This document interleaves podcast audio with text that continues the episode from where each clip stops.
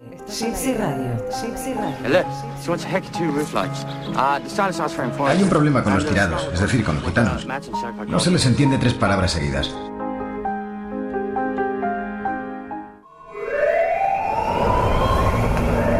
T minus one minute.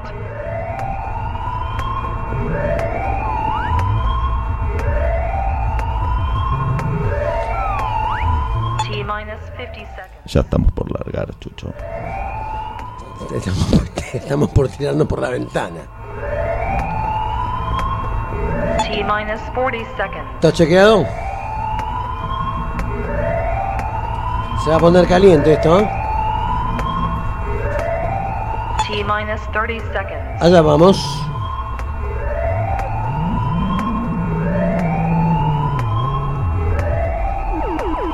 ¿Se puso el cinto 20 usted?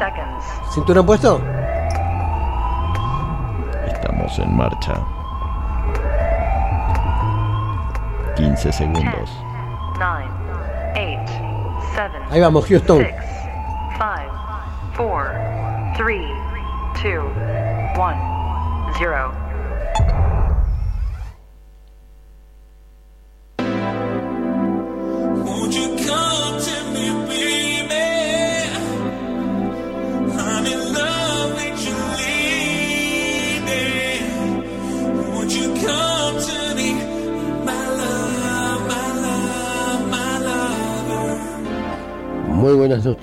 Esto es gypsyradio.com.ar.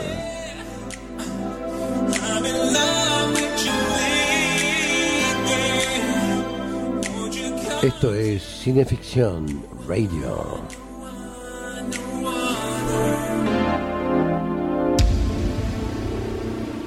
Estelarizada por Darío Labia y su amable anfitrión. ¿Quién les habla? Chucho Fernández.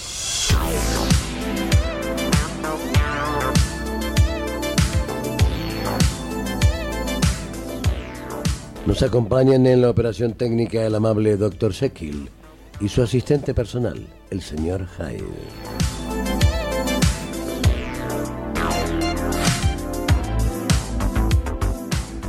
Todos los domingos, entre las 20 y las 22, Cineficción Radio.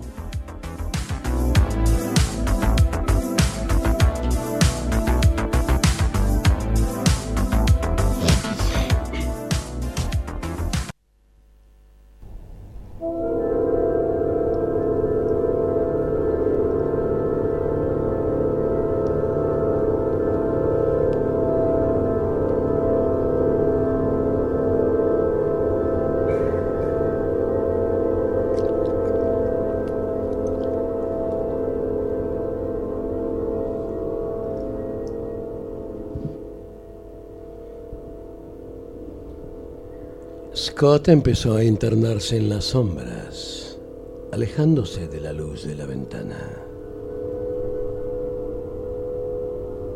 Su entrecortada respiración le sacudía el pecho ligeramente. Sabía que las viudas negras eran reticentes y sigilosas por naturaleza.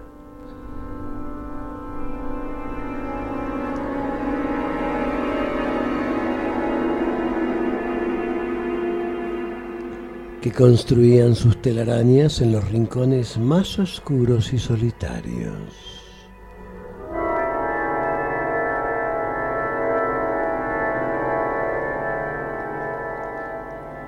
Siguió internándose en la creciente penumbra hasta que por fin la encontró.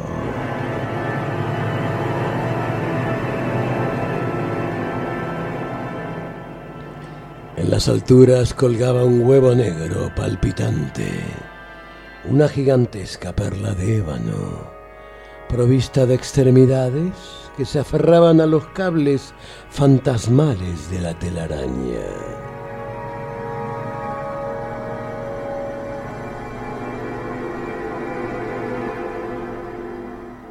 Sintiendo nudo, Scott deseó tragar saliva, pero su garganta parecía calcificada. Estaba allí, inmóvil, observando a la inmensa araña y sintiendo que se asfixiaba. Ahora comprendía la razón por la que no la había visto durante todo el día.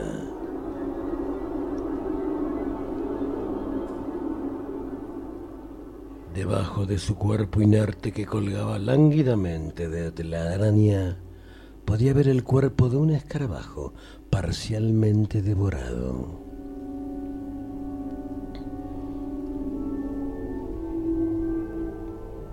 Sintió que las náuseas se le retorcían el estómago. Cerró los ojos y respiró hondo, temblando.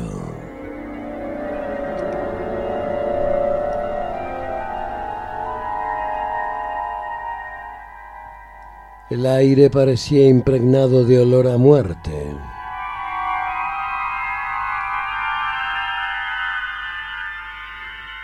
Abrió los ojos. La araña no se había movido. Su cuerpo era como una reluciente mora que flotaba en un vaso de vino tinto. La siguió mirando y sentía como su cuerpo se estremecía.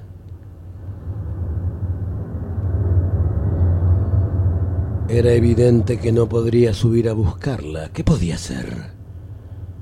Su sentido común le decía que se marchara antes de ser visto. Incluso retrocedió varios pasos, pero entonces se detuvo. No, no, tenía que hacerlo. Sabía que era insensato, irracional y absurdo, pero tenía que hacerlo tenía que matar a esa araña.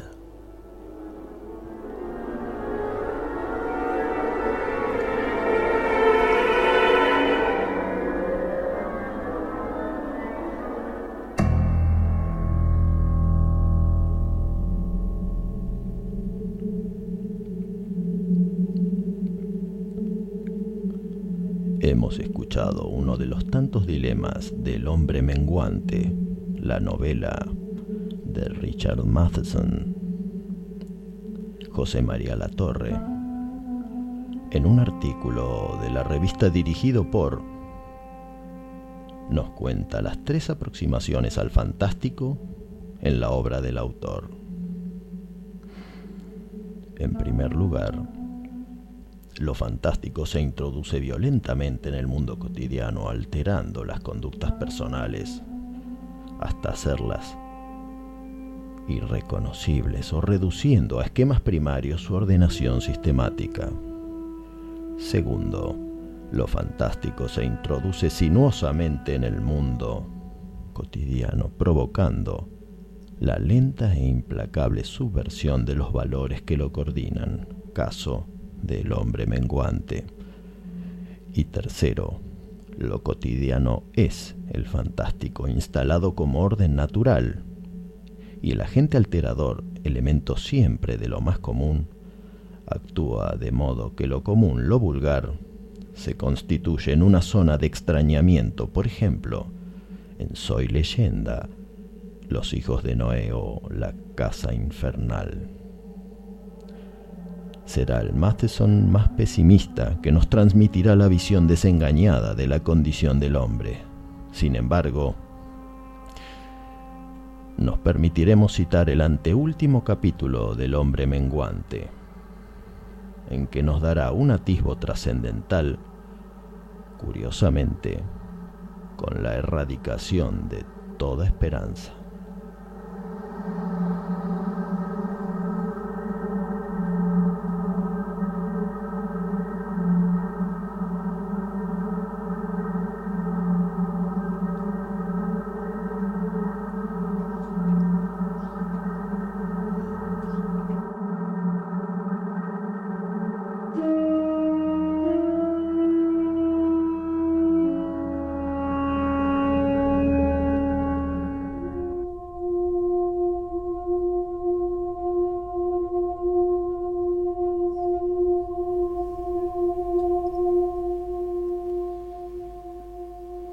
Era extraño que, después de todos los momentos de terror que había experimentado al pensar en el final de su existencia aquella noche, su última noche, no sintiera ningún miedo. Solo unas horas lo separaban del fin de sus días. Lo sabía y sin embargo estaba contento de seguir con vida.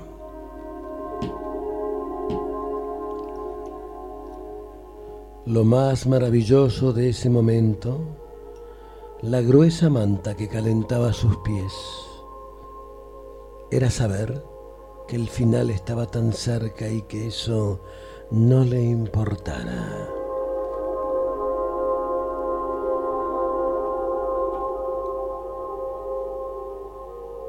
Aquello, aquello era valor, verdadero valor, pues no había nadie para admirarle o elogiarle por ello. Lo que ahora sentía lo sentía sin esperar alabanzas a cambio.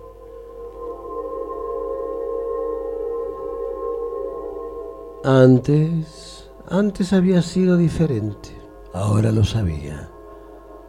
Antes había seguido viviendo porque tenía una esperanza. Era lo que mantenía con vida a la mayoría de los hombres.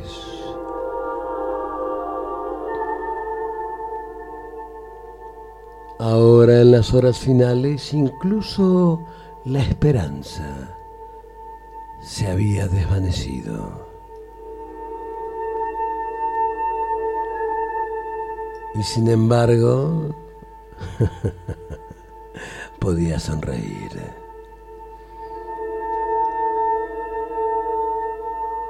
En un momento carente de esperanza había encontrado la alegría. Sabía que lo había intentado, que había luchado y que no lamentaba nada. Y eso, eso era una victoria absoluta, porque era una victoria sobre sí mismo.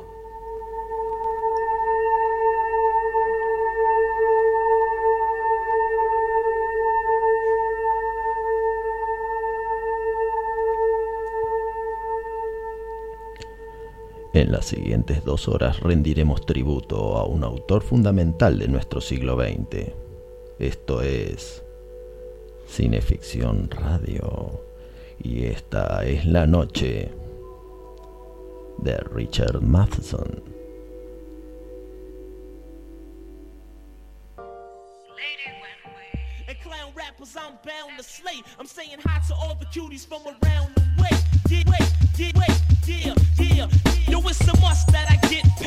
Peace to all the DJs who gave me love on they mixtapes. Tapes. And once again, the man's Estás al aire, estás al aire Gypsy Radio. Fucking. Gypsy Radio. Música y voces, las 24 horas.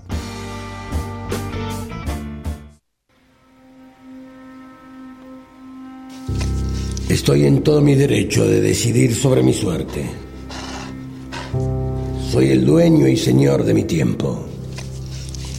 Y si las cosas han de ser así para lo que quede de mi permanencia en este mundo, es justo que sea yo quien determine hasta cuándo me veré de este modo. ¿Eh? ¿Quién anda ahí tras de mí? Lo percibo claramente. Muéstrese. Debes alimentarte, Ruflas. Perecerás en medio de la noche si no lo haces. Debes aprender a cazar para poder comer como el resto de los animales. ¿Quién me habla? Preséntese ante mí. Escondida en el bosque, en los alrededores, entre las rocas, detrás de los árboles o en ellos, no es forma de comunicarse. Ruflas, no puedes continuar revolviendo los desperdicios que arrojan los humanos. Tienes que poder cazar. Ajá. ¿Y quién lo dice? Una voz que proviene quizás del estado de alienación en el que me encuentro, dentro de mi lastimada imaginación. Solo quiero protegerte y acompañarte en el camino. Sé hacia dónde te diriges, y voy a ir contigo, estés de acuerdo o no. Tengo también mis propios motivos.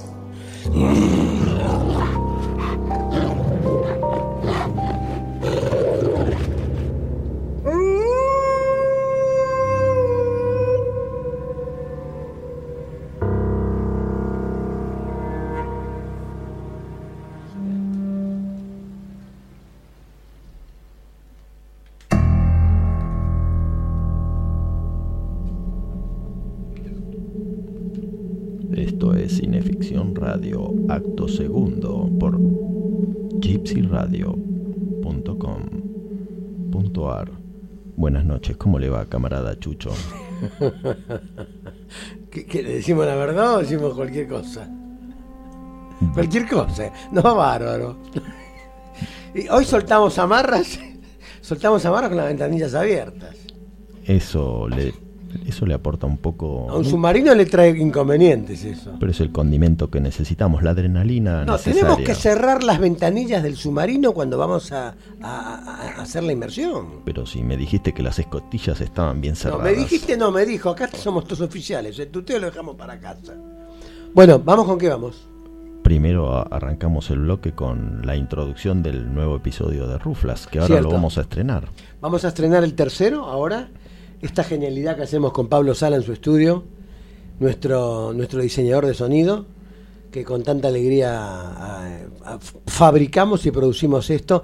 Entre él, eh, Moca Moss, que es una gran amiga, que hace el personaje de Q, y bueno, yo que hago a Ruflas y alguno que otro por allí. Muy bien, pero tenemos algunos saludos y algunos avisos para comentar, ¿no? Avisos no, vamos a hacer lo- los avisos los debemos. Eh, Bueno, vamos, vamos. a hacer la, vamos a mencionar a la gente que nos acompaña en este programa. Por favor.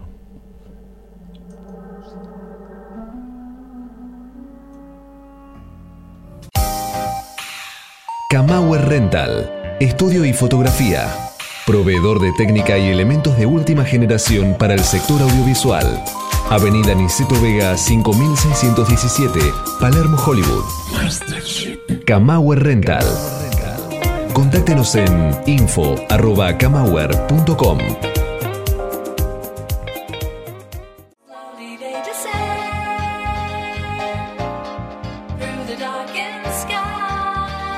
En la industria audiovisual argentina, Pablo Sala. Música original y diseño de sonido para todo tipo de films. Pablo Sala. Contactanos en música@pablosala.com.ar.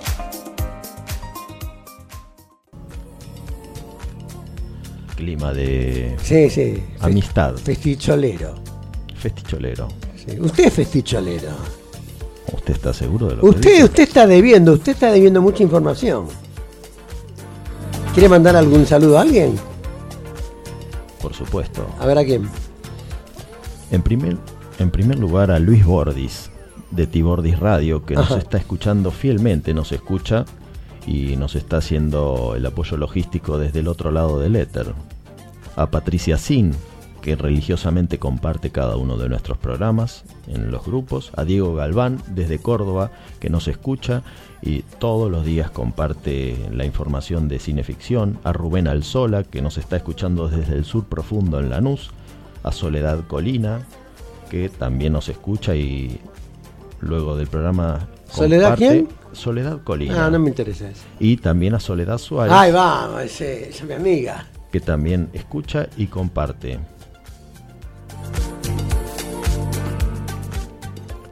Bueno, yo quiero también mandarle un, un saludo, a ver si lo voy a decir bien. Tony Bosikoviches, ¿no? Por supuesto. Bien, que la otra vez hice cualquier cosa. Tony es quien retransmite los programas de Cineficción Radio en Baires Radio. eh, los lunes, los miércoles y los viernes en la madrugada de esos días, de 0 horas a 2 horas. O sea, perdón, Chucho, Sí. o sea, ma- este, Mañana. esta semana comienza y que, que se va a empezar a retransmitir. hoy, hoy a la noche, hoy a la noche, sí. Tony va a retransmitir el primer eh, capítulo, el primer episodio de Cineficción Radio. Recordemos a los oyentes que durante el mes de junio dedicamos el mes completo a escritores del siglo XIX Mm. y arrancando con Edgar Allan Poe. Esos son los que va a retransmitir en horas. eh, Tony. Entonces ponen Baires Radio, ahí lo buscan y ahí van a, van a, van a re- están los programas reprisados desde que arrancamos en junio. Eh, Tony Claudia Graciano, los quiero, gracias por todo. Y ellos van a también, no sé para dónde vamos después con esto, para el interior. Pero bueno, gracias a ellos. Y quiero saludar también a gente que, que no- bueno, a, a toda esta gente que nos, que nos acompaña. En principio, bueno, en principio a Houston, en Houston, Texas, a nuestro querido comandante en jefe. Juan Carlos Moyano, fielmente escuchándonos en Saliqueló, ahí en el sur profundo, al lado de Houston, Texas. al lado de Houston y al lado de... Que es el que corta el queso, es el que, el que nos da los billetes. Es el maestro panadero. Claro, bueno. Bueno, y a bueno, a Camauer, que a Camauer Rental Studios, eh, a Pablo Sala, eh, a Andrea Guerrero, Transporte Técnica de Equipos, a Trifásica Lighting Group. Los nombro, después los googlean, los buscan en Facebook. Por supuesto. Gracias también al querido amigo Rodrigo Dimeyer, dije, dije bien. ¿Qué dije acá? Ah, no, Rodrigo es eh, Dorrego. Federico es Bimeyer. Santiago Dorrego y Federico Bimeyer, ahí está. Ahí está. Te consulto nuevamente por la medicación. Sí, sí, no, no, no la tomé, hoy tomé nada más que jugo de naranjas. Entonces es Federico Bimeyer y Santiago Dorrego, ahí está, que son los chicos de TN Tecno que tanto cariño y con tanta con tantas ganas difunden lo que hacemos en revistas ficción. Espero acordarme algún día bien los nombres. De Federico me acuerdo siempre, no me acuerdo de, de Rodrigo. También a Richard Tatú, el, el querido Richard Tatú ahí de la Galería Bond Street, lo encontrás ahí en la Galería Bond Street, en el local 26, en el subsuelo. Andrea ya la dije, que es la quien hace transporte de técnica para equipos. Hoy no hay fiesta radioactiva. Hoy se acabó. Ah, a- a- Anita. Anita, em, ¿te querés comer algo rico? Perdón, ¿me está preguntando en serio? Sí, Anita nos va a empezar a hacer de comer. Eso, sí, me, sí. eso me interesa. Nos va a hacer de comer. Y también hace servicio de catering. Eh, ¿Tenés a mano? No, no, no tengo, no te me lo comí todo. Pero Anita nos va a hacer de comer. Y así que a partir del domingo próximo, acá no vamos a hacer, vamos a poner música, vamos a comer. Ponemos música y comemos. Bueno, me- eso, eso es un nuevo estímulo para hacer cineficción radio. Claro. Bueno, vamos por el mes de julio, eh, promediándolo. Y vamos entonces ahora a. Vamos con Ruflas. Sí, vamos con el. ¿Querés hacer alguna introducción para los oyentes? Acerca- No, la introducción es agradecerle a Pablo Sala, eh, a Aki, su mujer, una japonesa preciosa que nos, que nos aguanta cada vez que estamos en el estudio, eh, a, a Moca Moss, mi querida amiga, que me hace a Q, y a, y a alguna otra amiga que también voy a... Hoy me pasé toda la tarde con Mariela Balarino, que es una gran amiga. Somos como un matrimonio sin sexo. Perdón, ¿por Eh, sí, negocios o por placer? por placer siempre. ¿O negocios placenteros? Negocios placenteros, lo dijo bien. Lo dijo bien. Vamos, estuvimos toda la tarde recorriendo. eh, Nos fuimos por un lado, por otro. Tuvimos 14 horas para llegar a un lado que estaba acá nomás. Pero bueno, eh, allá vamos. Arranque nomás con Ruflas. Después de todo, da igual, te muestres o no. Ya escuché tus recomendaciones y carecen de importancia en este momento para mí. Me resulta más práctico voltear los botes de basura y comer lo que encuentre. Q no responde. Es como si se hubiera alejado muy silenciosamente. Bien. Me alegra que te hayas alejado. Si hay algo que me resulta inútil, son los consejos de quien nada sabe de mí. Sé mucho más de lo que supones, pero si eliges deambular de ese modo lamentable, comiendo desperdicios humanos, es tu elección. Adiós, Ruflas. Buena suerte. Vas a necesitarla. Ah, Lo mismo tú, criatura pedante. Mm, ¿Cómo sabes mi nombre? ¿Se escuchan las hojas del suelo moverse? Algo avanza a toda velocidad hacia Ruflas. Desde arriba de un árbol próximo a Ruflas, descolgada de una rama, vemos a una descomunal serpiente. ¿Cómo me has llamado, grandísimo torpe ingrato? ¡Santo Dios! ¿Qué es todo esto? Debo estar alucinando. No es posible. Este lugar es el mismísimo infierno. Si hay algo que me pone los pelos de punta, es una serpiente. Y de tal tamaño. Esa rama va a estallar, está doblándose. No soporta tu peso. ¿Y eso a ti? ¿Qué puede importarte? Pues que va a venirse abajo un brazo inmenso de ese árbol. Sal ya de ahí. El descomunal animal resuelve obedecer y desciende del árbol al que había logrado subirse velozmente y se llega hasta el suelo. Bien. ¿Cómo sigue esto? ¿O te devoro y asunto concluido? La verdad es que llevo semanas sin tragar nada. Y estoy comenzando a ponerme de muy mal humor. ¿No puedes comerte algún pájaro, algún conejo? Hay docenas de ellos por aquí. No, necesito algo de más peso. Musculatura y grasa. Bueno, estoy a salvo. No reúno ninguna de esas tres cualidades. Eso lo determino yo, no tú. Vas a intentar engullirme. No de momento. Oye, ¿te diriges a donde creo que vas? A esas montañas azuladas que se ven allá a lo lejos. Bien, voy con el mismo rumbo. Te acompañaré. Iré contigo. Mm, es que prefiero andar solo, me, me siento más a gusto. Pues viajaremos juntos. Ya está decidido. Vamos, anda. ¿Qué hay si me niego? Mi cena, sin dudarlo. Se desplazan por un largo tramo del bosque hasta que deciden descansar y hacer noche en unas rocas que parecen formar un refugio amplio para ambos. Pasaremos en esas rocas la noche. Está el río cerca, tenemos como beber agua y... Mira, parece un refugio de castores. Entraré yo primero a ver si sorprendo a alguno y obtenemos algo de carne. ¡Qué espanto! Menuda compañera de aventuras me he echado. Q, que es así como se llama la serpiente, entra sigilosamente y permanece en silencio por un instante. ¿Y qué rayos? Q aparece desde la oscuridad profunda de aquel escondite sin nada en sus fauces. Hoy, nada. Este escondrijo lleva meses sin que nadie lo ocupe. Oh, ven, entra. Descansaremos hasta el amanecer. Ajá, sí, claro. ¿Crees que voy a entrar allí contigo para que me devores de un salto, tomándome del hocico para ir engulléndome lentamente? Sé cómo lo hacen. Lo he visto docenas de veces. Ruflas, los animales no hablan como nosotros lo hacemos. Solo tengo esta apariencia, como tú la del lobo. Mientes.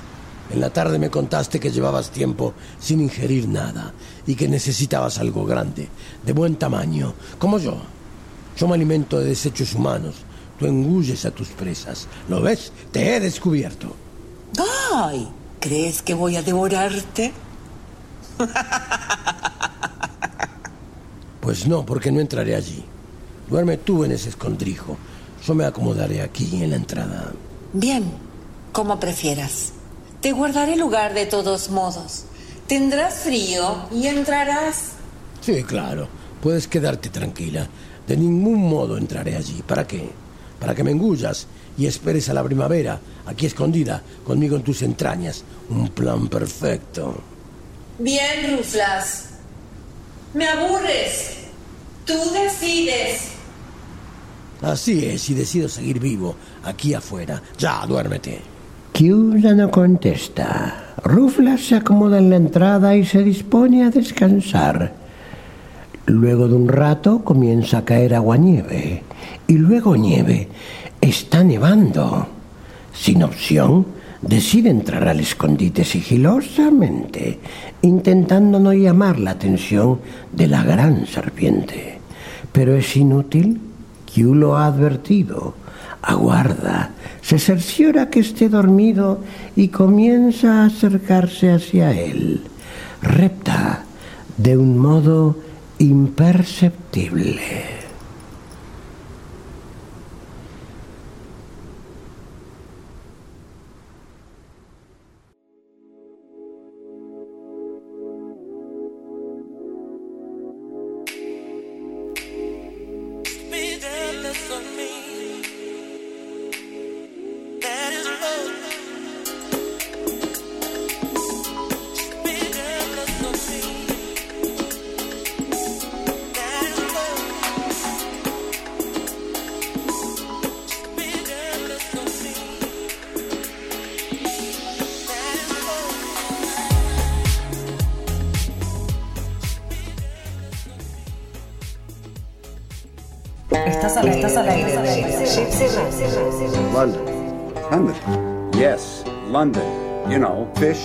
Cup of tea, bad food, worse weather, Mary fucking Poppins, London.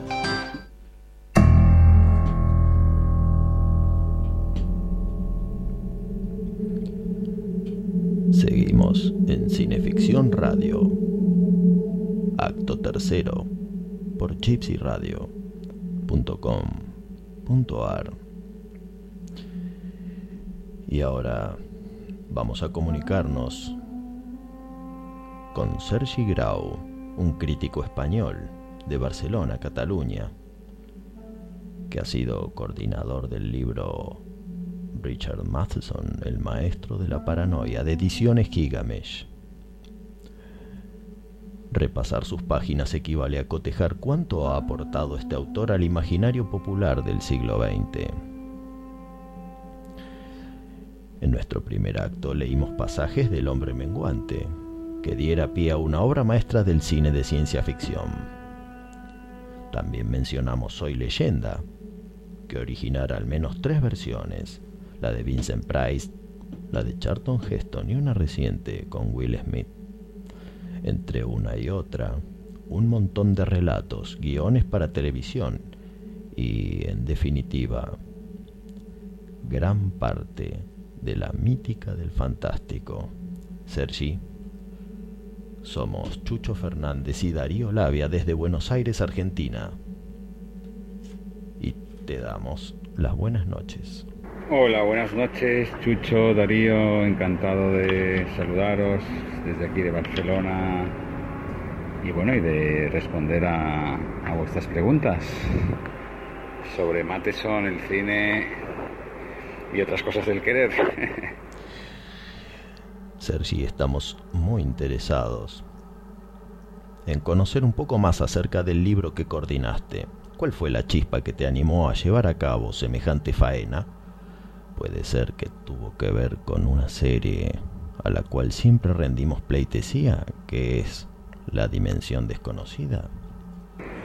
La chispa que me animó a llevar a cabo la faena, pues la verdad es que la chispa es muy concreta. Eh, en 2000, diría que 2008, 2009, 2010, un proyecto que fue largo de gestación y muy bonito. Y de hecho fue el primer libro en el que colaboré. Había participado en webs, en alguna publicación, pero libro colectivo, el primero en el que participé fue un libro que, aunque no lo ponga en el libro, eh, fue coordinado por Luis Vilanova, también participante en el Richard Matheson. Eh, Luis Vilanova nos invitó y nos animó a unos cuantos compañeros, amigos y amantes del fantástico a escribir un libro sobre, pues, opinablemente, para mí lo es, opinablemente la mejor serie fantástica de la historia de la televisión, que se llama Twilight Zone. Bueno, finalmente fue un libro oficial del Festival de Sitges, presentado por la, creo que ahora ya extinta editorial Sci-Fi World. Fue un libro que se vendió muy rápido y muy bien, eh, que ahora es difícil de conseguir, y eso que es un, que es un tocho increíble, es un libro muy gordo, en el cual la editorial en general nos dio manga muy ancha para hacer lo que quisimos y nosotros quisimos hacerlo todo. en el sentido que es un libro que repasa temporada a temporada, episodio a episodio, una crítica de cada uno de ellos, cual, como si de una película se tratara, y después mm, habla de diversos aspectos, tanto del apartado de guiones como de, temas técnicos, de la música, también se refiere a las posteriores reinvenciones de Twilight Zone, eh, las de los 80 y la de principios de, del 21. Si bien ahora tendríamos que- que publicarlo otra vez, porque ha habido en este 2019 una nueva reborn, ¿no? un, nuevo bautizo de la serie, que por cierto tampoco está mal, he visto algún episodio y están bien. Unos mejor que otros, como siempre, pero y no llegan a la altura de, de, la excelencia de, las, de los episodios que Serling, Matheson, Beaumont parieron en, entre 1959 y 1964, pero es una serie interesante, incluso ahora. Em, bueno, pues esa serie y ese proyecto eh, fueron el nacimiento de este, por la simple razón de que a mí se me asignó, aparte de la tarea de, de hablar de, de algunos episodios, de- yo llevaba sobre todo eh, un poco, controlaba principalmente la segunda temporada, hice muchos, muchos, muchas críticas de muchos episodios de la segunda temporada, eh, para mí la mejor. Eh, y me tocó hacer esa segunda temporada y algunos episodios de otras, pero me tocó como tema, como apartado temático mm, de grueso, hablar de los guionistas de Twilight Zone. Y los guionistas, pues hablar mucho de Rod Serling, que era el, el creador, el showrunner que llamaríamos hoy, y también el máximo guionista, pero también de varios que lo ayudaron. Y los más destacados de entre ellos fue Charles Beaumont, un magnífico autor fantástico, eh, malogrado y porque murió joven y que en realidad tiene un bagaje extraordinario por su corta trayectoria, tiene una personalidad marcadísima y merecería y merece pues ser reivindicado. En Estados Unidos es bastante conocido, sus cuentos pues son muy publicados, aquí permanecen bastante inéditos.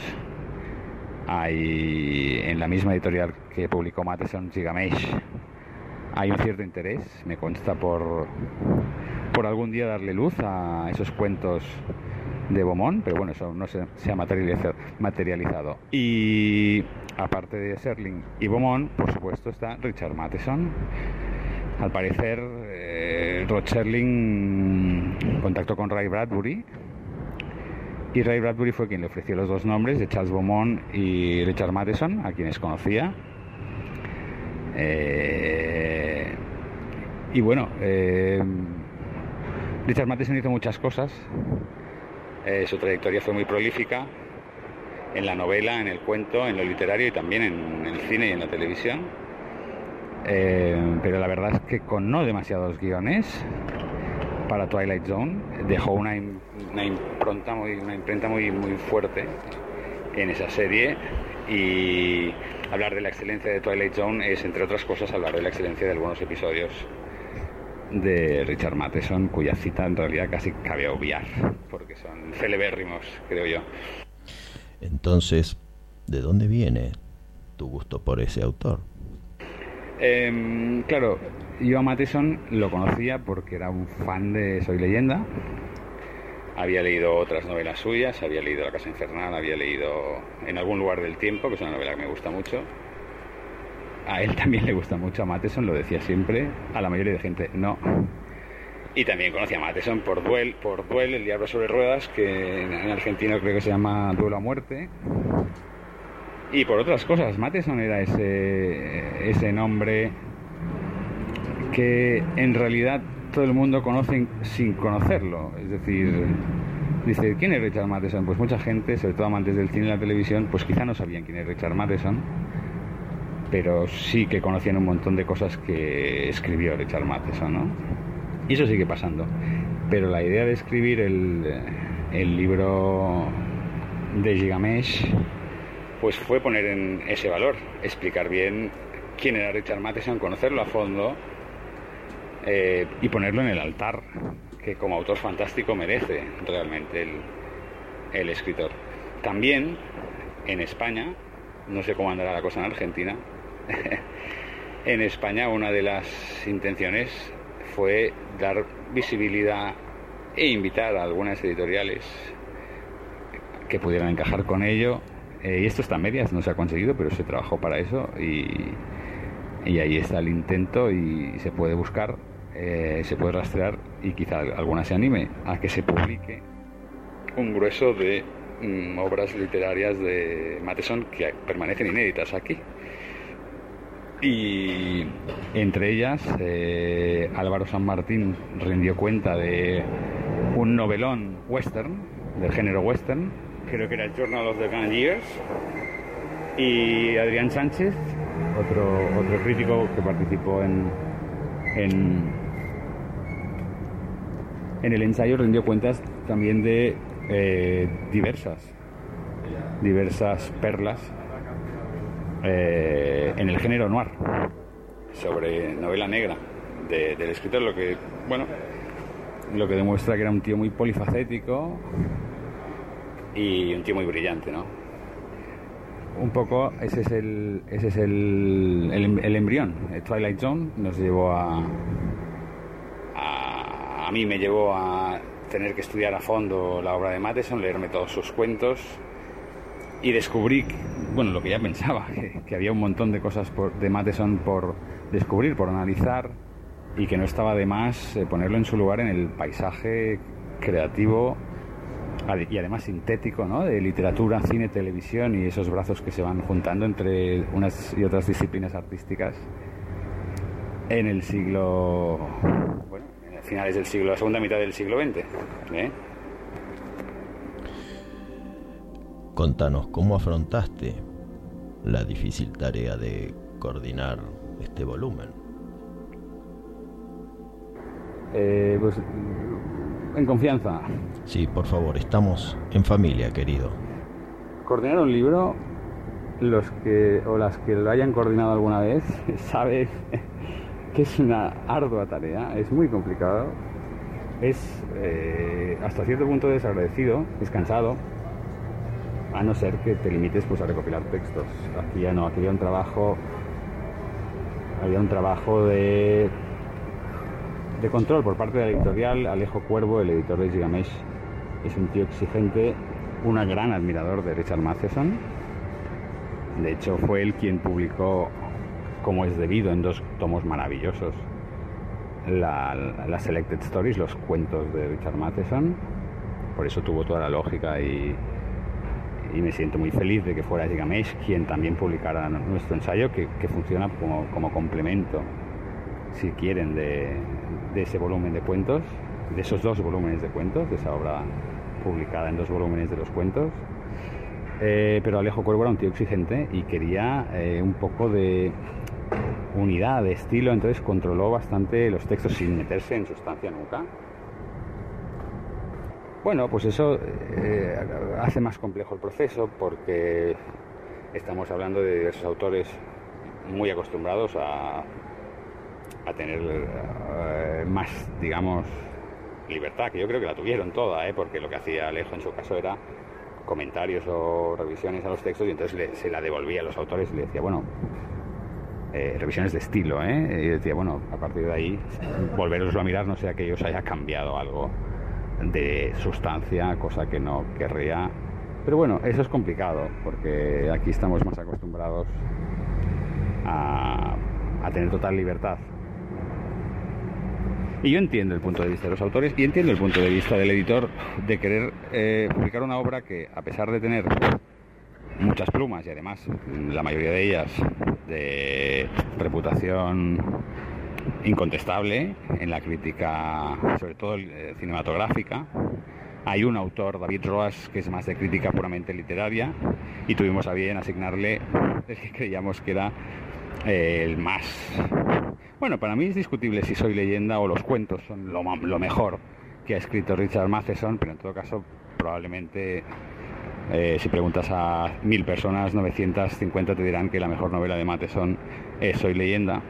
David Ross se encargó de Soy leyenda, que hizo un texto, por cierto, estupendísimo. Em, pero bueno, en ese sentido fue laborioso, fue largo y laborioso, pero también tuvo la recompensa. La verdad es que de verlo publicado, de haber publicado un texto, en realidad que nos, nos costaba ubicar porque eh, no era crítica literaria, que en España es más académica, no era crítica de cine, que en España, viendo la académica, tiene mucho más mercado a nivel pop. Eh, fue un volumen eh, com- complejo de hacer, muy, muy, muy satisfactorio por eso del el aprendizaje que implicó y para mí como coordinador también. Y la verdad un poco desagradecido a nivel de ventas porque se vendió muy mal. Y es lástima, porque, porque claro, si se vendió mal no es porque nos fuéramos a ganar la vida, que no lo pretendíamos. Si bien Gigamesh es de los, los editoriales, y no hay tantos, que paga a sus autores, pero, pero aún así eh, la, la intención era vender no por otra cosa que pues, para dar más a conocer a la figura de Matheson y en ese sentido pues sigue siendo una asignatura pendiente. Sí, me imagino, Sergi. Y conocemos bien esas dificultades, pero ahora nuestra dificultad es de otra naturaleza y se resolverá yendo a la tanda con suma presteza.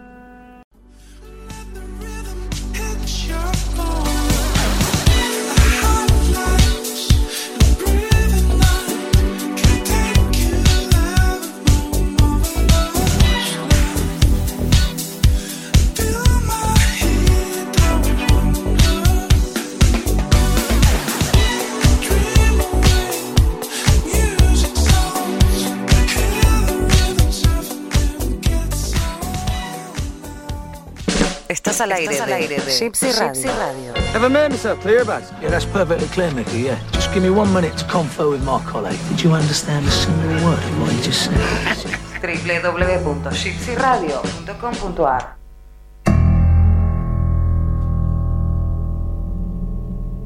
¿Qué pasó? Pasa que estamos en Cineficción Radio, acto cuarto, por gypsyradio.com.ar. Ajá. Al igual que el crepúsculo que existe, Ajá. entre la luz y la sombra hay en la mente una zona desconocida en la cual todo es posible. Ah, mire usted. Todo es posible en el reinado de la mente. Mm. Y todo es posible en las adaptaciones televisivas y guiones de Richard Matheson. Una noche, los padres se despiertan por los angustiosos llamados de su hija. Dan vuelta toda la casa y tanto la niña como su mascota no aparecen. Sin embargo, sus gritos de auxilio que provienen del combinado musical se siguen escuchando. Un físico amigo de la familia llega y se encuentra en plena pared con un invisible boquete que tal vez conduzca a la cuarta dimensión y siendo un profesional, su deber es una teoría esbozar. ¿Cuál? La tercera dimensión debe estar a solo un paso de la cuarta, Chris. Un paso enorme, posiblemente, pero solo un paso. Todo punto en el espacio es parte de una perpendicular. La cuarta dimensión. Bueno, ¿y? Pues, como las líneas que forman la cuarta dimensión son perpendiculares a los puntos de la tercera, no son necesariamente paralelas a nosotros. Pero si la mayoría de las líneas son paralelas en ambas dimensiones, en una superficie dada, se puede crear una abertura. ¿Y esta abertura estuvo siempre aquí? Todo es posible.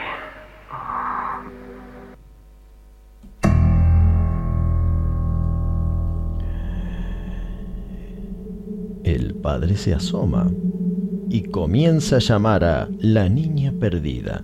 ¿Le suena conocida esta trama? Sin acreditarlo, se trata del argumento esencial de Poltergeist, el clásico de Tob Hooper y Steven Spielberg que, claro está, es un episodio expandido de la dimensión desconocida. ¿Me oyes ahora bien, querida? Quédate ahí, Chris. No te muevas. Déjala que venga a ti, Chris. ¡Llámala! ¡Tino! Papá, ¿dónde está? Estoy aquí cerca de ti. Ven hacia el sonido de mi voz. No podrá hacerlo, Chris. Haz que Matt te la traiga cuanto antes. ¡Tina! ¿Dónde estás, papá? Estoy aquí, mi vida. Agárrate al collar de Mac. ¿Lo tienes? Sí, papá. ¡Mac! ¡Mac! ¿Te trae hacia acá, Tina? Está bien, sigue derecho. ¡No lo sueltes! ¿Dónde estás, papá? Estoy aquí, cerca de ti. ¡Deprisa, Chris! ¡Vamos! ¡Mac! ¡Rápido! Papá. Aquí estoy, querida. Camina hacia mí, hijita mía. Papá. ¡Ya la tengo! Sujétala con fuerza, Chris. Voy a tirar de ti. ¡Date prisa!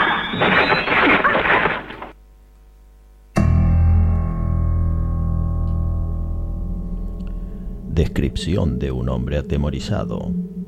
Robert Wilson, 37 años, ex esposo, padre y vendedor que ha sido dado de alta luego de seis meses de internación por un colapso nervioso debido a que su gerente de marketing no paraba de venderle publicidades. Ahora, aparentemente sano, aborda un vuelo que lo llevará a un recodo oscuro directamente a una pesadilla a 20.000 pies. Linda. Linda, escúchame. ¿Qué? ¿Qué ves, cariño? Vos. ¿La tormenta? ¿Te molesta? No.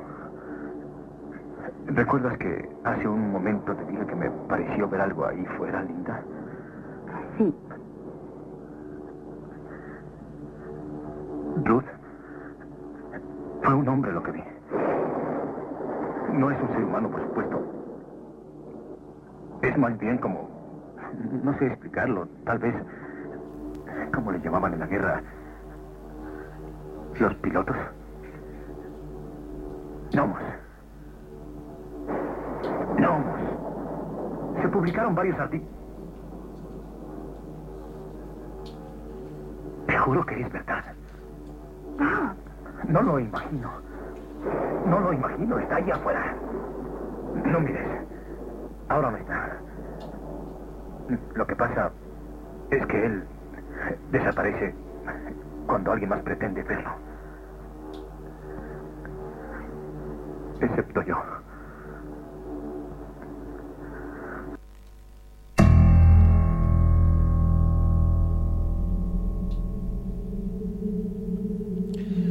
La historia es ya un clásico. El pasajero, William Shatner, mira a través de la ventanilla y cree ver un gnomo que el autor nos lo describe así.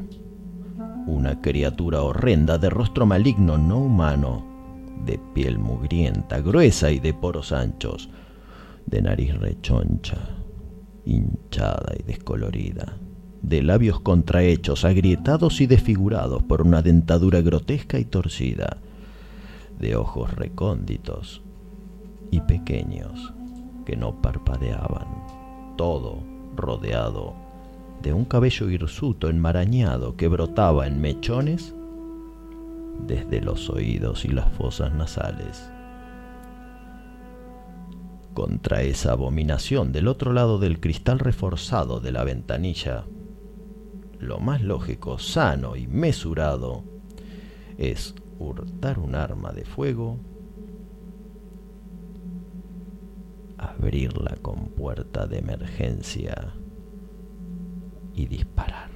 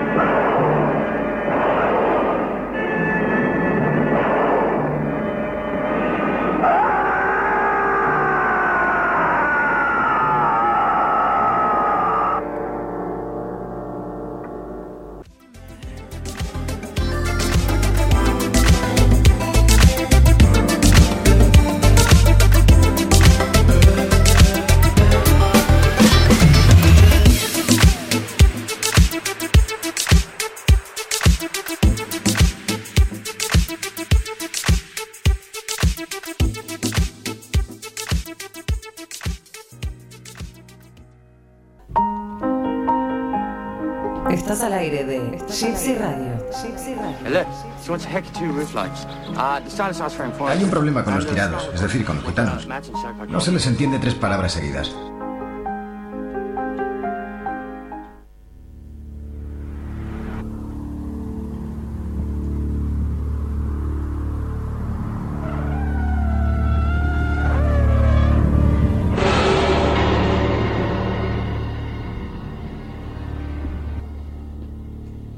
De repente el pavimento se puso áspero el coche comenzó a rebotar y estremecerse, dándole puntadas de dolor a su cabeza.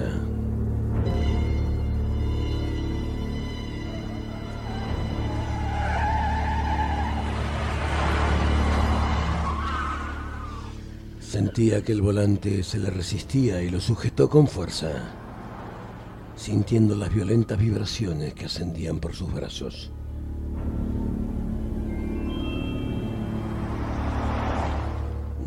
Se animaba a mirar por el espejo. Se vio obligado a mantener la misma velocidad. Keller, el camionero, no iba a minorar. Estaba seguro de eso.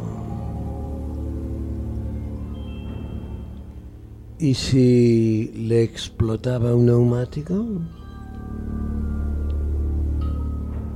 En un instante se desvanecería todo control de la situación. Imaginó su auto dando un salto mortal, un choque, el estallido de su tanque de gasolina, su cuerpo retorcido, entre hierros incinerado y...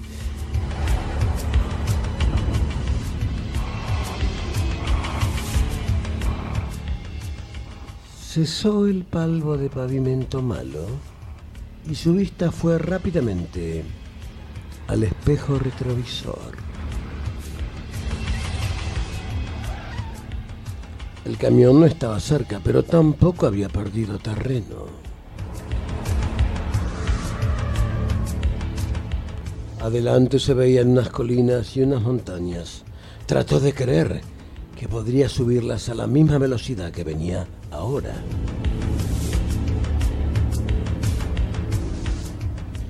Pero no pudo evitar imaginarse el inmenso camión detrás suyo, chocándolo violentamente y corriéndolo hacia el precipicio.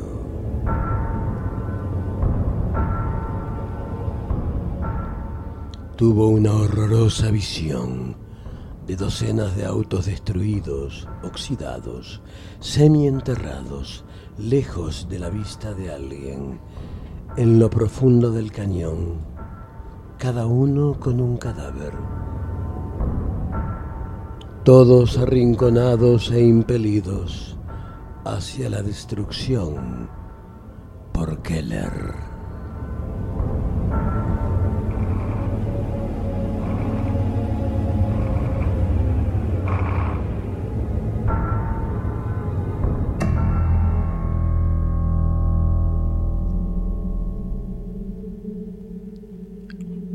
Estás escuchando Cineficción Radio, acto quinto, por gypsyradio.com.ar. Y ahora, antes de volver con Sergi Grau en Barcelona, vamos a enviar un fuerte abrazo a Joaquín Ballet, que nos está escuchando desde Valencia, España, a Matías Horta, que también nos está escuchando atento. De gran Matías, gran querido amigo. Y ahora abrimos un pequeño paréntesis para comentarte, A ver, dígame. Anoche tuve en mis manos el nuevo libro de Matías. ¿Habla bien de nosotros o mal? Habla bien de David Cronenberg, pero no puedo decir más nada. Caramba, ¿lo amenazó? No. Le mandamos un fuerte abrazo también a Julio Romero que nos está escuchando. Va a ser un próximo asistente a las reuniones de sepulcrales, que es la próxima en agosto. Y también a Marcelo Pocavida que nos está escuchando. Grande, Marcelo Pocavida. Quiero la comida de Anita. ¿Querés comer algo rico? Hay que traer la comida de Anita. Eso podría ser fundamental para nosotros. Vamos a los teléfonos de Anita. ¿Los doy? Por favor. Pongamos un poco de música de terror. Suba, subamos eso. Qué lindo esto. En de mientras quiero aprovechar para comentar una primicia que me da Marcelo. Acá por mensaje me dice que en agosto es el mes de la Tarantinomanía, un ciclo homenaje en el cual se va a proyectar todos los martes a las 21 horas en el especial Cultural Bar de Avenida Mm. Rivadavia 1261, las películas Sabrisky Point de Michelangelo Antonioni el martes 6. Eso ya pasó. El, ah, no, todavía no, martes 6 de agosto. El 13, Más allá del Valle de las Muñecas, del querido Ruth Meyer. El 20, Alice in Acid Land, una especialidad seguramente seleccionada por Marcelo. Y el 27, última función, será Perros Rabiosos, es decir, I Drink Your Blood. Bueno, yo quiero decir que terminamos de producir este tan lindo que vamos a producir con la gente de Capón y Pablo Charri. Terminamos de producir una parte. No podemos decir mucho, pero terminamos de producir una parte. Espere, el, el domingo pasado, cuando usted tiró esa bomba de Mm. con Echarri, los oyentes, Sí. el- durante la semana, ¿cómo es eso de Echarri? ¿Qué, cómo? No, no puedo decir mucho más. Eh, Es algo que vamos a hacer, una serie, es- desde luego es, una- es- es algo audiovisual. Con la gente de Capó y con Pablo, que bueno, no puedo decir tampoco mucho más de esto. Bueno, volvamos a Anita. Volvamos a Anita. ¿Querés comer algo rico? Tenés que llamarla Anita. Anita la llamás al 11 36 57 0884. Repito, 11 36 57 0884 o bien al 11 30 58 80 92. Repito, el último, 80 92. Servicio de catering también tienen, ¿eh? Bueno, vamos a volver a molestar a Sergi. Yo tengo un hambre. Ahora estamos hablando de, Ah, estamos listos. cosas serias. es esto, Cierto, cierto, cierto. No comamos más. Sergi, en el libro te encargaste de cubrir Duelo a Muerte o Duel, el opus de Steven Spielberg que pasó de la televisión a las pantallas de cine de todo el mundo. ¿Repartieron las películas y telefilmes a suertes o te la elegiste por, por algo en especial? Duelo a muerte. Eh, me preguntáis por Duelo a muerte, que en, es- en España es El Diablo sobre Ruedas, la ópera prima de Spielberg, ópera prima para televisión de, de Spielberg. Eh, y sí, me encargué, como coordinador hay una, hay una, hay una prerrogativa muy buena que es la de, la de quedarte lo que te gusta. ¿no? Y sí, eh, me hacía ilusión, me hacía ilusión hablar de, de, de- lo llamaremos así, utilizaré el- vuestro título, Duelo a muerte o, o Duel, podríamos decir todo el rato. Como tú quieras. Eh, porque es una obra que me fascina, porque el cine de Spielberg me fascina. Bueno, eh, es curioso el ensamblaje entre la pluma de Richard Matheson y la pluma cinematográfica, además tan exuberante que, que exhibe Steven Spielberg en esta película, ¿no? Por supuesto. O sea, ¿significa esto que es tu adaptación preferida de la obra de Richard Matheson? Mi adaptación preferida de la obra de Matheson es El increíble hombre menguante de Jack Arnold, que para mí se cuenta entre, no sé, una de las cinco mejores películas fantásticas de todos los tiempos. Me parece una obra desbordante, enorme, una obra maestra de esas que, que, te, que te dejan clavado en la butaca una y otra vez y esa me parece la mejor, eh, pero también es complicado comparar unas con otras. Pero sí, una muy buena. O sea, y me parece que el Diablo sobre Ruedas, perdón, Duelo a Muerte o Duel es eh, una película estupenda, una- un thriller, un road movie terrorífico impresionante, eh, en el que se, se abrazan un poco eh, un cierto legado sobre y comentarios sobre el terror, porque hay mucha abstracción en el texto de, Richard Matheson y, y Duel de hecho es una de- uno de sus últimos y su último gran cuento, relato corto.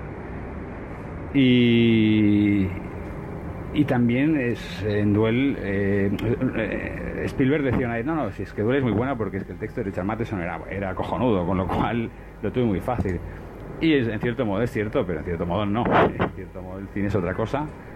O la televisión además, con un calendario de producción muy breve que tuvo el señor Spielberg para, para desarrollar esa película en imágenes y hizo un trabajo para mí monumental que de- demostraba, demostraba que era un niño prodigio del cine. Después lo sigue demostrando, lo sigue demostrando. Yo creo que hasta, hasta nuestros días lo ha demostrado. Otra cosa, con Spielberg pasa que hay a quien no le gusta el discurso soterrado o, los valores que encierra, que se pueden considerar más tradicionales incluso algunos reaccionarios, pitipí, patapá, pero eso eh, no debería nunca obstar a darse cuenta de que Spielberg es uno de los grandes creadores de imágenes, su maestro de la imagen eh, del cine. Y tampoco hay tantos. Sobre todo ya si, si superamos la época clásica del cine y nos vamos a los últimos 50, 60 años, pues no hay tantos. eh. Discutiblemente Kubrick, eh, el mejor eh, fue Hitchcock, es verdad. Fisher, tampoco hay tantos. Y, y Spielberg fue y sigue siendo uno de ellos y en duelo demostró. Y es una gran película suya basada en un gran cuento de, de Matheson y por tanto esos dos nombres, para mí el parentesco pues explica muchas cosas interesantes del devenir de, de lo fantástico en, los últimos, en las últimas décadas. Algunos de los colaboradores son grandes plumas de la crítica de siempre, como José María Latorre, Tonio Alarcón o Tomás Fernández Valentí. También hay algunos críticos que han sido un poco nuestros mentores aquí al otro lado del océano, como Juan Carlos Vizcaíno, Carlos Díaz Maroto y Joaquín Balet. Eh, salvo uno, cuyo nombre no diré. Debo decir que contacté con todos ellos, algunos los conocía de dirigido, como Tony Alarcón o Tomás Fernández Valentí, que es amigo mío, eh, también a los que participaron en Twilight Zone, pero a muchos otros no los conocía, o los conocía de Facebook, de las redes sociales, y de forma muy superficial. Y debo decir que todos ellos, salvo ese nombre que no revelaré, eh, mm, les, envi- les envié una carta invitándoles a participar y todos me dijeron que sí, en- a la primera, o sea, sin tener que discutir nada. Eh, todos mostraron su mejor disposición su... y después eh, yo creo que pues dieron un, de sí un magnífico trabajo, magnífico, una suma de talentos eh, convocados fantástica y creo que que a nivel de ensayo es un muy buen ensayo. Creo que es un buen ensayo, evidentemente gracias a las plumas que lo que se unieron para, para darle luz. ¿Cómo fue con José María Latorre? ¿Fue este su libro póstumo? José María Latorre, eh, el más veterano de todos, de otra generación que la mayoría de los que escribimos. Eh, y para muchos de los que escribimos un personaje, un referente absoluto de, la escritura de la literatura sobre cine fantástico y alguien que en realidad hizo mucho para poner el fantástico pues al nivel de dignidad, eh, digamos así, de dignidad que históricamente se le había negado. O sea, supongo que sabemos de lo que hablamos, hay una cierta atalaya de superioridad en la crítica clásica, digamos, o hasta hace no muchos años, bueno, y aún pervive en cierto sentido, ¿no?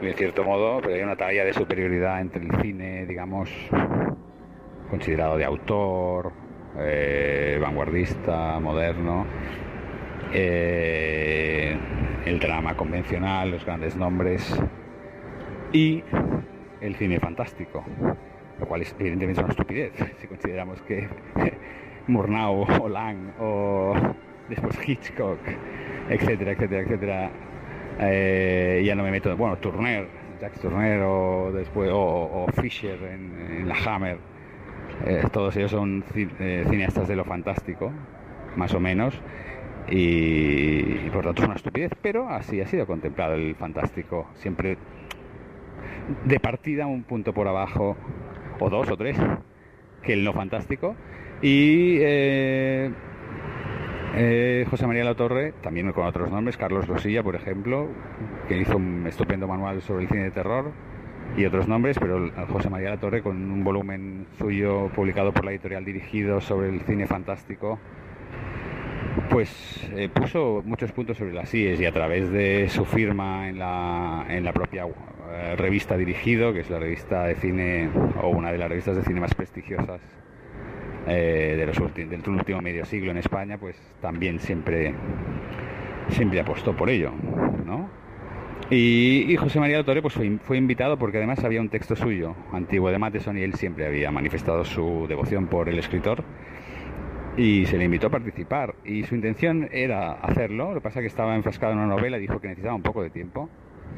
Eh, pero su intención era participar y se le ofreció Soy leyenda, porque entendí como coordinador que pues la joya de la corona era lo que se le debía ofrecer a, a la torre. Pero por desgracia eh, José María La Torre mm, falleció y, y no pudo ser. Eh, y entonces lo que sí hicimos fue rescatar, José Ma- María La Torre sí que está en el libro, porque rescatamos un, un texto suyo que se publicó en Dirigido hace un montón de años, ahora no recuerdo exactamente, eso fue a principios de los 80 me parece, hablando de Richard Matheson. Eh, texto que tiene dos tiene un valor doble, ¿eh? el valor pues uno de la pluma de la torre y todo lo que ello significa a nivel sustantivo y que he explicado.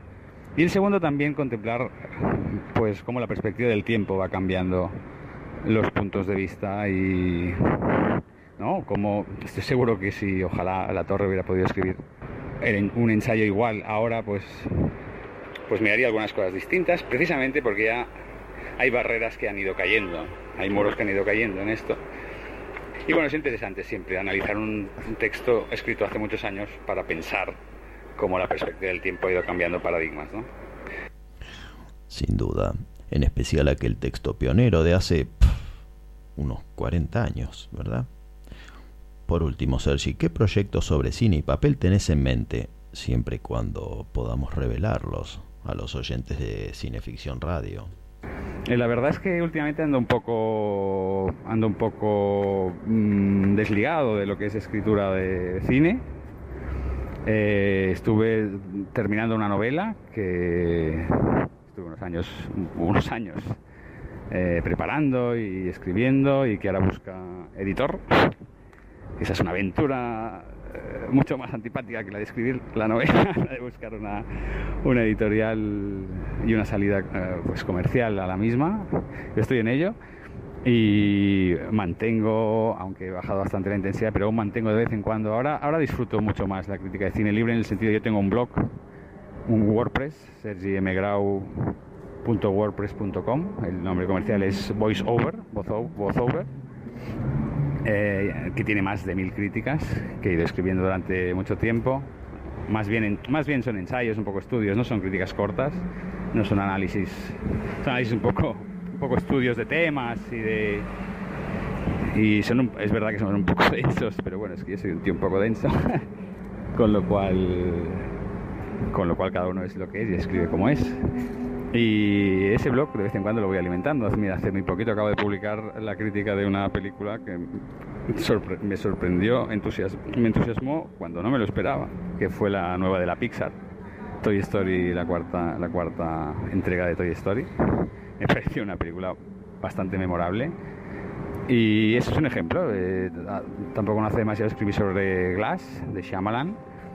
Eh, cuando alguna película eh, me gusta, sobre todo si voy al cine y, me, bueno, me toca por dentro, pues me gusta intentar transcribir el porqué o lo que he pensado o lo que he sentido a través de, las líneas y eh, de los textos de ese blog, que por algo es un blog. Eh, que no tiene por qué ser cine de estreno ni cine blockbuster, he hablado de Toy Story de Glass. Pues mira, ayer por la noche veía Un cielo interior de Claire Denis y no sé si voy a acabar haciéndolo, pero tengo intención de escribir sobre ella porque me pareció una película muy buena. Me la habían recomendado y realmente me, gustó. Eh, no, hay, no hay fronteras para hablar de cine. Hablar de cine es hablar de un lenguaje y, y no hay fronteras. No soy especialista en cine fantástico, aunque me guste mucho. A mí el cine, ni especialista en cine clásico cine moderno, no. Eh, uno sí que tiene sus gustos y sus afinidades y por tanto puede incidir más y conocer más a fondo unos temas que otros, no se puede saber de todo.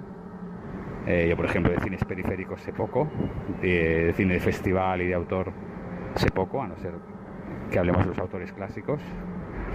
Eh, pero nunca me cierro puertas y siempre me suele interesar de partida. Y, ese, y, por tanto no ando en proyectos. Hay alguno en el aire, también siempre con amigos, porque es importante en proyectos colaborativos poder, poder colaborar con gente en quien confías y con quien te sientas a gusto. Y con los amigos del volumen de Twilight Zone hemos hablado varias veces de montar algún proyecto. Hubo alguno sobre... Varios temas se han ido barajando y no se han, ido, no se han llegado a concretar. Confiemos que se concrete alguno. Tenemos uno eh, que nos baila eh, sobre western fantástico, por ejemplo, ¿no? Es una idea de las varias que manejamos. Hablar sobre películas eh, western y que también incorporen elemento fantástico, lo cual es un tema, bueno, a menudo se tacha de bizarro, pero interesante. Interesante tanto para aquellos a quienes nos gusta el cine de género, y por tanto aquí la fusión de géneros, como como para entender un poco esta época de, síntesis y de mezclas y de agitados, expresivos eh, en la que vivimos, ¿no? No sé, eh, la verdad es que aún no está. Cualquier proyecto está un poco verde. Eh, cuando se concrete alguno, os prometo, y será un orgullo y, y me hará mucha ilusión, eh, hacerse llegar a, a Darío y a los amigos de este otro lado del Atlántico. Y si está relacionado con el fantástico, pues con, con mucho más motivo aún. Un abrazo y muchísimas gracias por, por invitarme a, a participar en vuestro programa. Mucho cine. Muchas gracias a ti, amigo, por el tiempo y el entusiasmo y por responder nuestras preguntas. Y también gracias a nuestro emisario en Barcelona, Eduardo Manola, factotum de la web de moviescores.com y columnista nuestro especializado en bandas, en bandas sonoras. Eduardo fue quien posibilitó esta entrevista. Y atención, que estás escuchando del otro lado. Queremos agradecerte y darte la buena hora por animarte a cubrir el próximo e inminente Festival de Cine Fantástico de Sitges Ajá. en nombre de Cineficción y Cineficción Radio. Gracias, Sergi. Gracias Sergi, gracias Eduardo.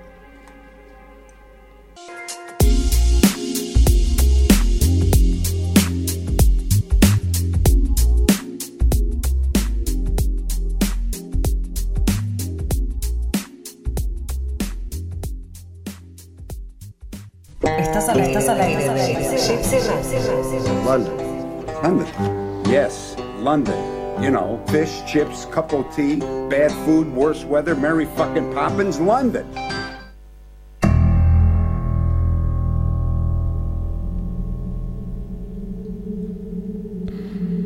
Esto es Cineficción Radio.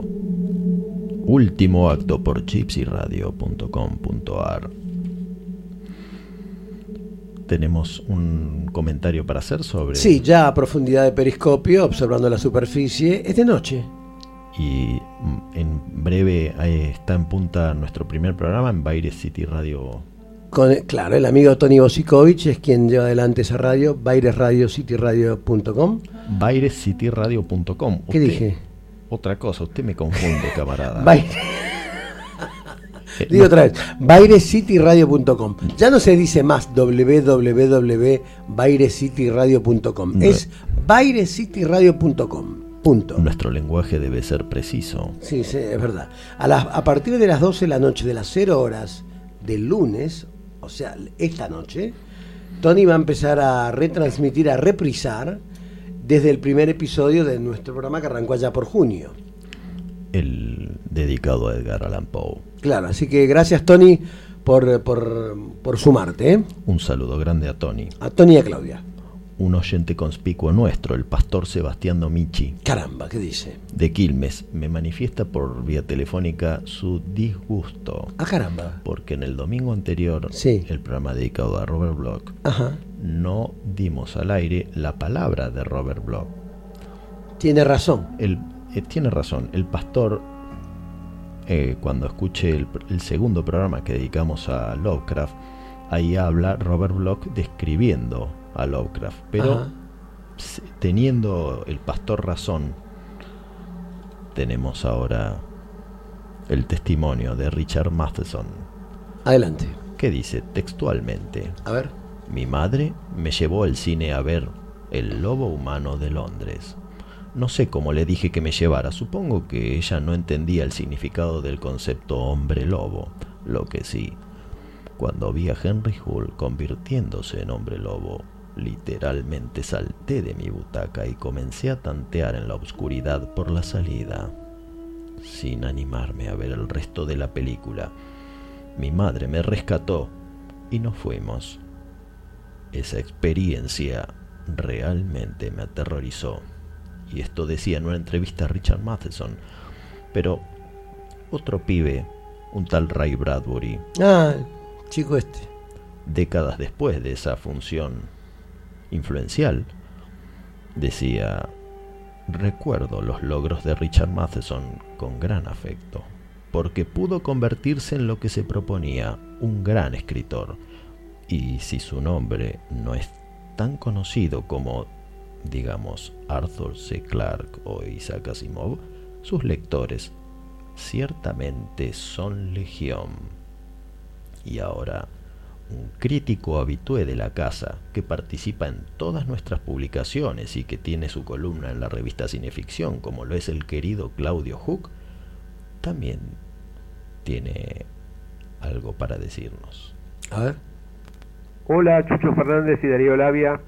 Quería rescatar para este especial sobre el gran Richard Matheson un telefilme de 1975 basado en argumentos de su autoría y dirigido por Dan Curtis, uno de los mayores artistas de la televisión. Son tres historias espeluznantes que conforman uno de los mejores telefilmes que se recuerde.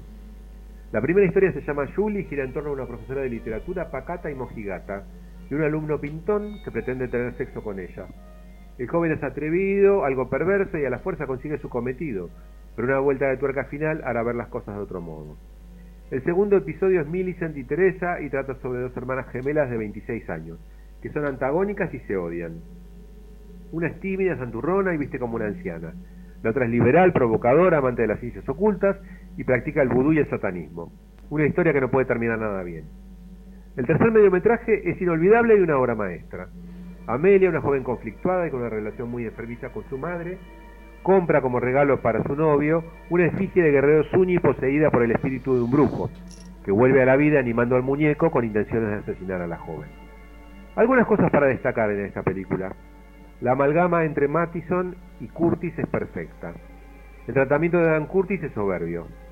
Utiliza una fotografía flu muy climática, angulaciones de cámara precisas, un manejo formidable de la subjetiva y el fuera de campo. En el primer episodio Curtis se cita a sí mismo como una especie de broma cuando los protagonistas van al autocine a ver una película de vampiros, que no es otra que The Night Stalker, uno de los exitazos televisivos más grandes de la televisión norteamericana. En toda la película hay una preponderancia del texto. Las historias toman la forma del cuento con final sorpresivo.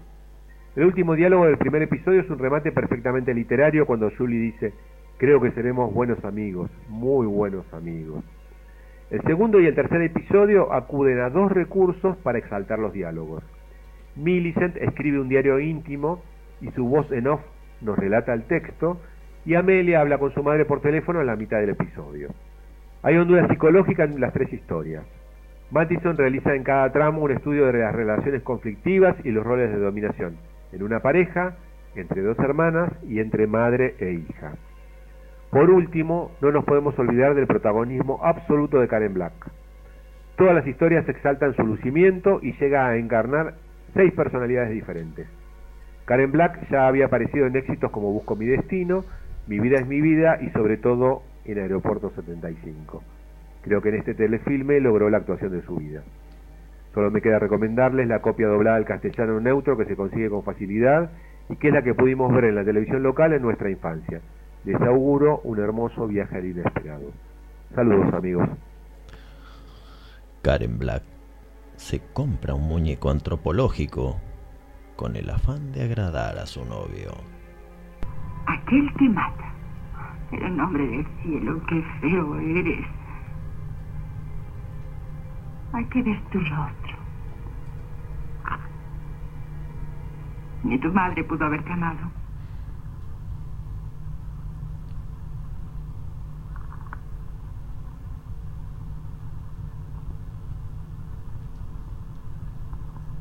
Eres realmente horrible.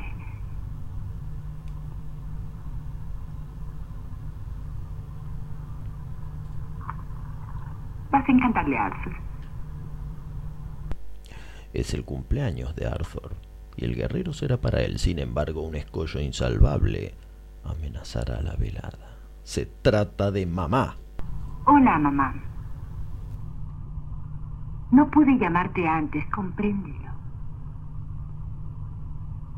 Mamá, sé muy bien que hoy es viernes y que prometí pasar contigo la noche del viernes, pero... No, me siento bien, ¿no es eso? Mamá, no tengo nada.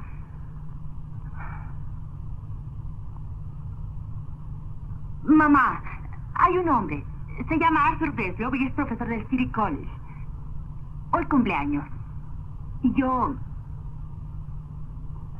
Yo le prometí que pasaríamos la noche juntos. Es decir, que cenaríamos juntos. Deberías ver el regalo de cumpleaños que voy a darle. Es un pequeño fetiche. Lo compré en una tienda de curiosidades. No te había dicho que Arthur es profesor de antropología. Por eso es que lo compré. Es un muñeco cazador. Se supone que tiene el espíritu de un cazador Zuni encerrado dentro de él. Tiene una cadena dorada alrededor del cuerpo para evitar que el muñequito cobre vida. Cobre vida. Escucha. Si se llegara a remover la cadena, el espíritu del cazador animaría al muñeco. Eso dice el pergamino. El pergamino está enrollado dentro de la caja donde viene el muñeco. Es una caja de madera. Deberías ver su cara, mamá. Pero mamá también tiene sus mañas. Mamá, no se trata de a quién de los dos prefiero.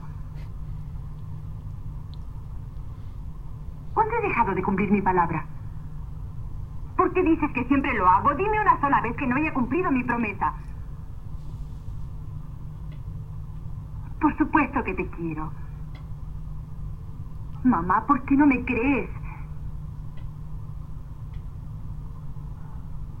Mamá, no es que yo sea cruel. Es que hoy es su cumpleaños, eso es todo. A ti te veo dos o tres veces a la semana.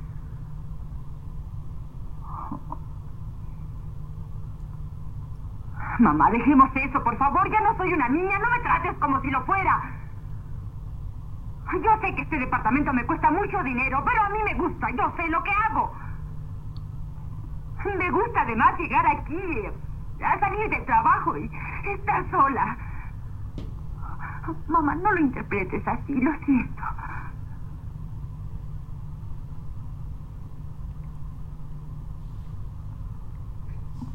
Mamá, yo... Siempre pensé decírtelo. Un hombre muy amable, tierno y comprensivo. No sucedió como tú dices. Conocí a Arthur después de que renté el departamento.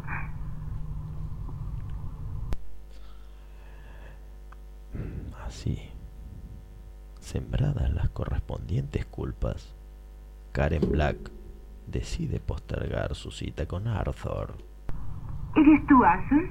Hola. Bueno, me conoces demasiado bien. Ya sé que es nuestra noche juntos como todos los viernes, pero Creo que ya te lo había dicho antes. Pero no quiero volver a lastimarla. Fue bastante duro para ella que me fuera de casa. Claro que tenía derecho a salirme de la casa. Ese no es punto.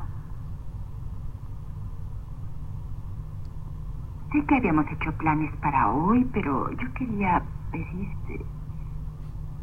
Arthur. Es solo por este día. Podríamos celebrar tu cumpleaños mañana. Date cuenta de que no quiero herirla. Comprende que es mi madre, Arthur.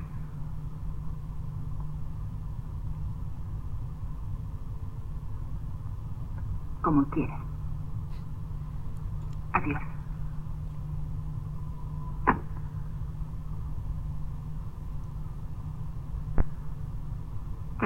Por la noche viernes. Entonces lo que parecía iba a ser una noche de viernes entumecida cobrará inesperado condimento.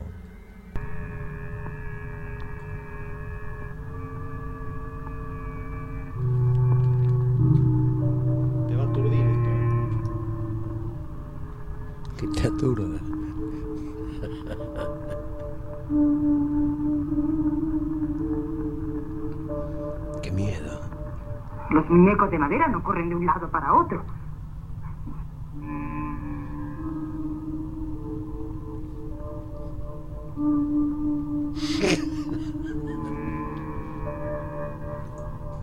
Se fundió la bombilla. Eso es todo.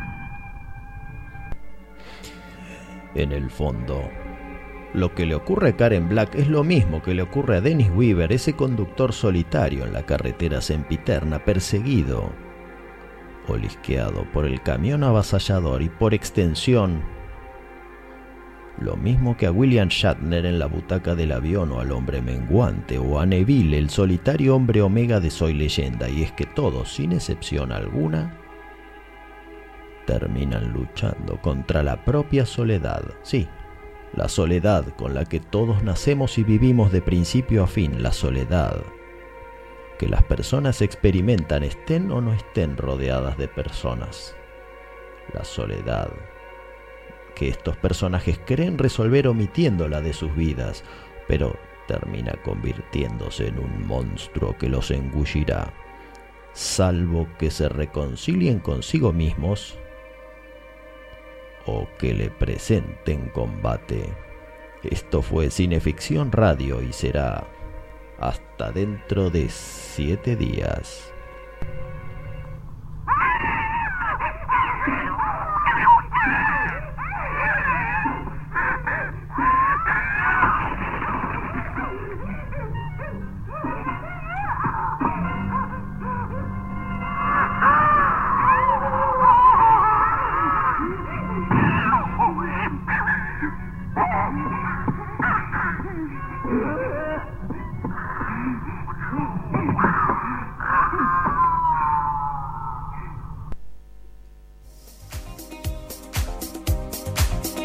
Damas y caballeros, gracias por volar con nosotros. Esto fue Cineficción Radio. por gypsyradio.com.ar. Con la conducción de Darío Labia y su amable anfitrión. ¿Quién les habla? Chucho Fernández. Nos acompañaron en la operación técnica el amable Dr. Jekyll y su asistente personal. Sí, sí, sí, lo hizo el señor Hyde. ¿Cómo que no? Nos volveremos a encontrar el domingo próximo entre las 20 y las 22 horas. Y no lo olviden, ahora, dentro de un rato, por bairescityradio.com, el amigo Tony Bosikovic comienza a reprisar los programas de Cineficción Radio a partir de las 0 horas, lunes, miércoles y viernes. City Radio, Buenos Aires cityradio.com, Cineficción Radio, por allí también, por esa señal. Gracias al Conde, gracias al chico que nos permiten retransmitir este programa. A partir del próximo programa vamos a estar regalando música, unos CDs muy lindos que nos prepara el amigo Tony Bosikovic. Los vamos a sortear, acá no regalamos nada, los vamos a sortear. Bien dicho.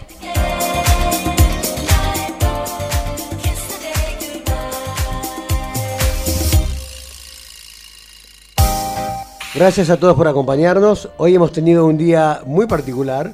Nos sumergimos con el submarino descapotado, las ventanillas abiertas, fue un desastre. Pero hemos llegado eh, a buen puerto y siempre con el amigo Darío Labia resolvemos todo de una manera muy eficaz.